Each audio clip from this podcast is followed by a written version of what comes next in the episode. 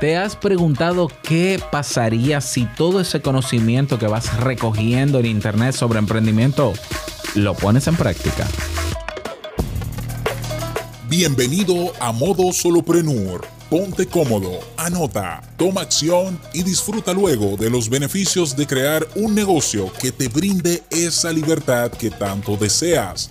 Y contigo tu anfitrión amante de la cultura japonesa, aunque no sepa lo que significa Kyokino, y con un nombre que nada tiene que ver con Naruto. Robert Sasuke. Digo, Sasuke.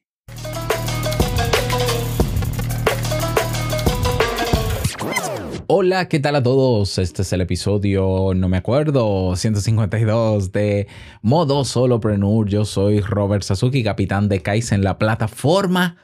Mira, tú tienes que darte la, tienes que darte la vuelta por Kaizen porque es que tenemos ya todo lo que tú necesitas para montar tu negocio online. Ah, que yo necesito hacer unos cursos, prepararme, porque lo tienes ah, pero es que yo tengo que hacer la página web y entonces se me hace difícil, yo no quiero aprender a implementar WordPress, te damos la página web. Sí, pero que entonces tengo que pagar un hosting. No, no, no, el hosting te lo damos también. Y un hosting más rápido que, los compartidos que andan por ahí caros. Un hosting VPS. Un servidor VPS. Eh, no, pero que entonces eh, se me hace difícil hacerlo solo porque yo estudiar solo como que no, yo como que necesito empuje. Tienes mentoría también. Sí, pero que entonces yo me di cuenta que para hacer la página web yo tengo que comprar unos plugins y unos temas. Te los damos. bueno, pero es que entonces yo monto mi negocio y se me va a hacer difícil eh, vender porque hay mucha competencia de ese negocio. No, no, no.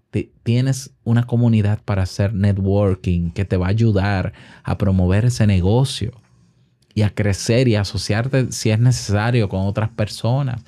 Es que lo tenemos todo. Así que ve a kaizen.com para que te enteres www.kaisen.com. Y es más, si vas a la página y te convences de que lo que está ahí te puede servir porque lo necesitas para lo que quieres hacer, escríbeme en Telegram, búscame en Telegram, Robert Sasuke, estoy público.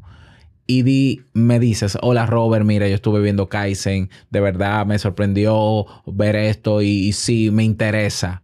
¿Qué tienes para mí? Esa es la pregunta mágica. Tú me vas a preguntar, ¿qué tienes para mí? mira, yo te voy a dar el descuentazo de tu vida para que entres a Kaizen pero solamente te lo voy a dar a ti.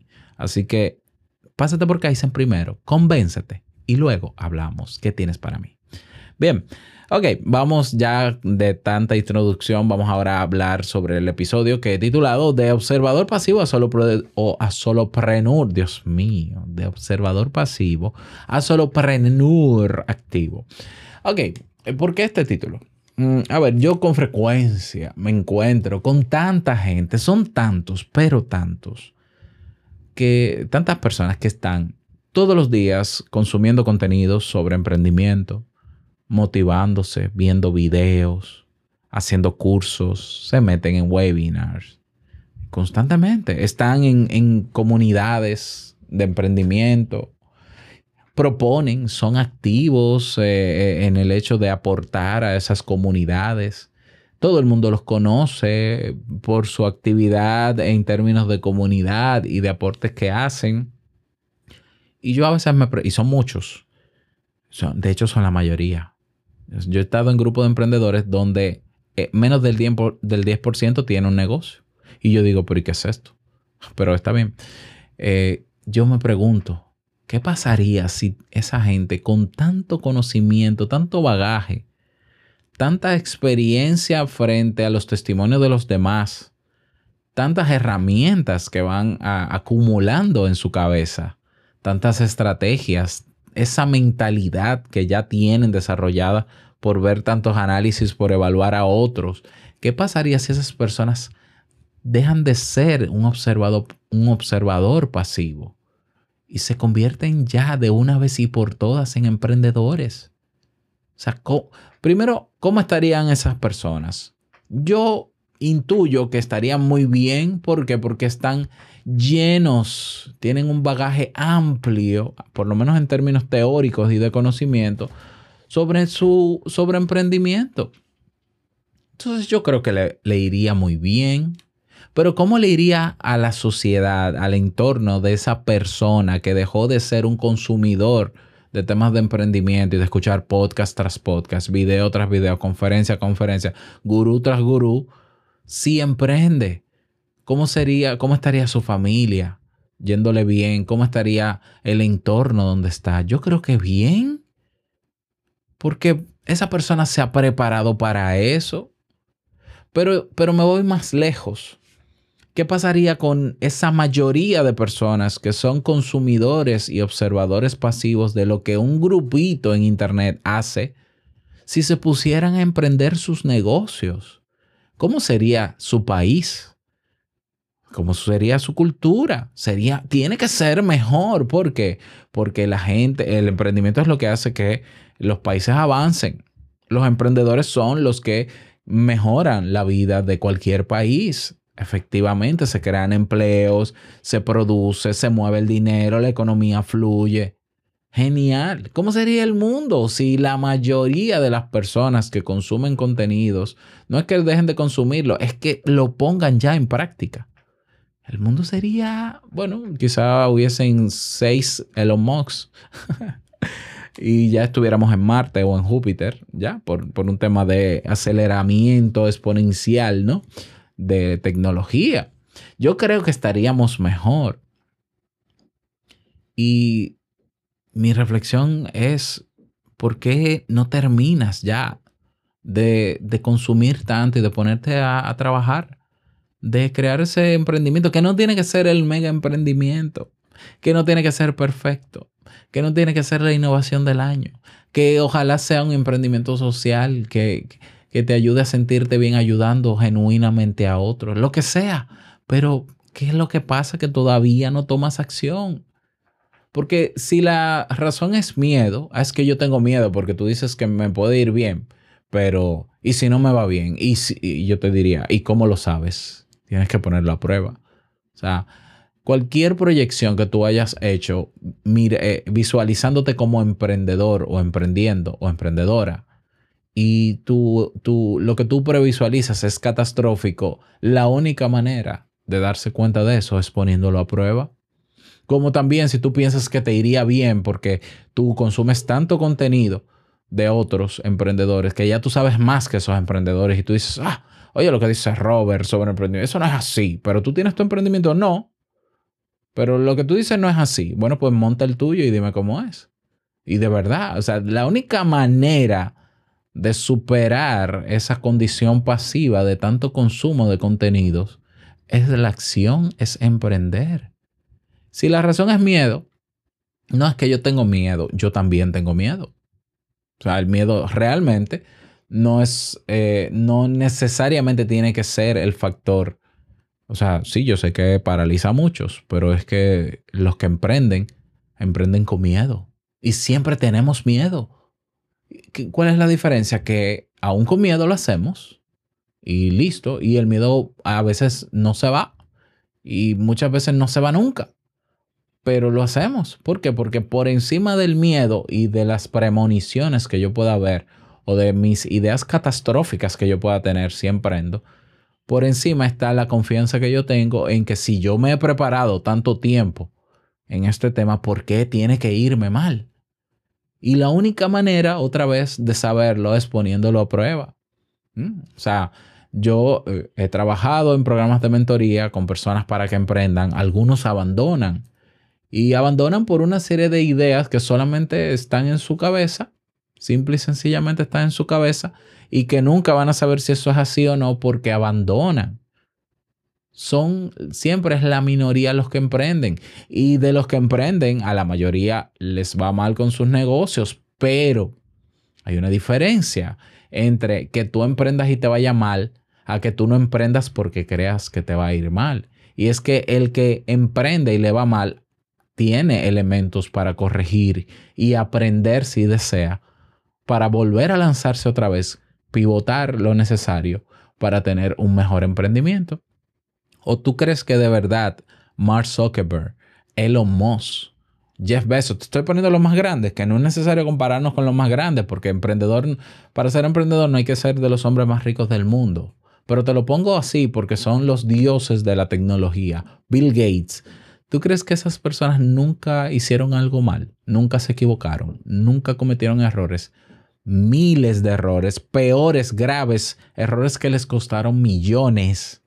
¿Y abandonaron? No, la diferencia es que ellos corrigieron y siguieron y no abandonaron.